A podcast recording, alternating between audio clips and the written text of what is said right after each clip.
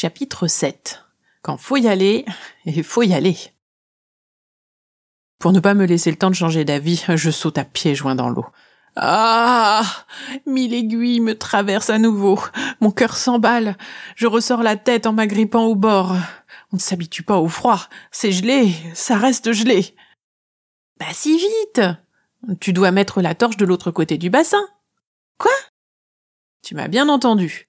Si l'éclairage ne provient pas d'en face, je ne serai pas projeté dans la bonne direction. Hein? Mais pourquoi? Oh, j'ai besoin que le feu dessine mon ombre, c'est-à-dire moi, proche du mur à pulvériser.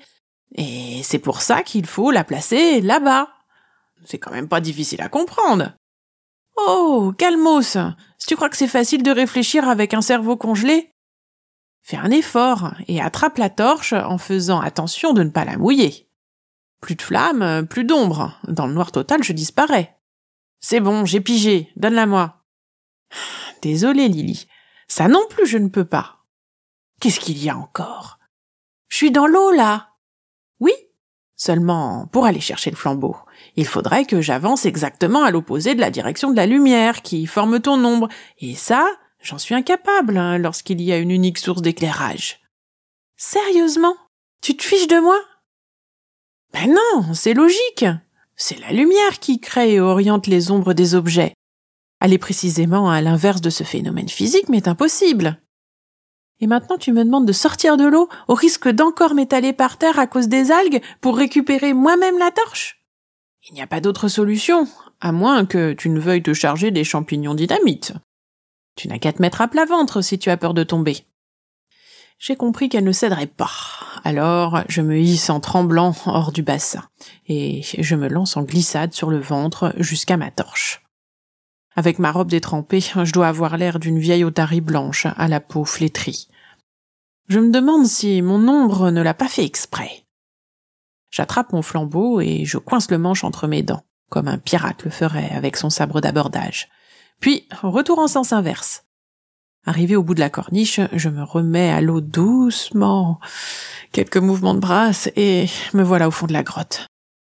Je dépose l'éclairage sur le rebord et je rejoins l'autre rive. C'est bon, tout est en place.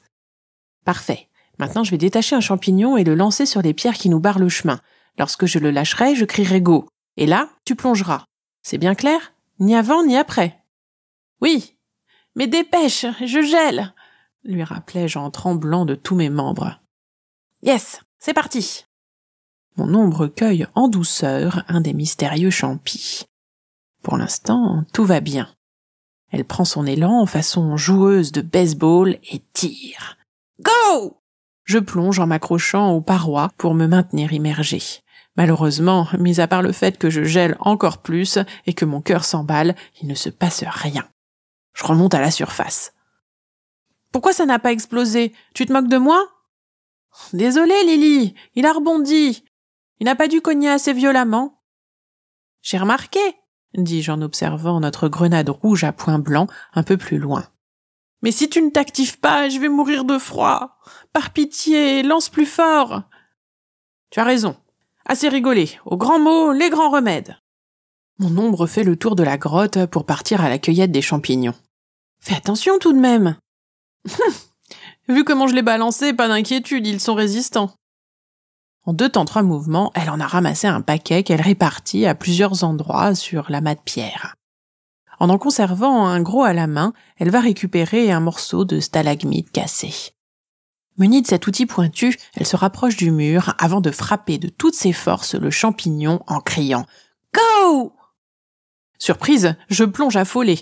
Cette fois, l'explosion a bien lieu, suivie de plusieurs autres, un véritable orage. Je reçois une ribambelle de débris sur le crâne. Je me plaque contre la paroi pour me protéger.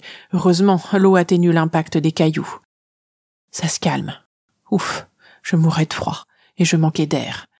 Ma tête émerge à la surface, bouche grande ouverte pour prendre une grande inspiration. J'ouvre les yeux et découvre un trou béant dans le mur. J'allais jaillir du bassin comme une flèche façon pingouin quand je me souviens de la torche. Allez, encore un peu de natation. Une minute plus tard, je sors pour me jeter dans la brèche, le flambeau à la main. Dragolo, où es-tu?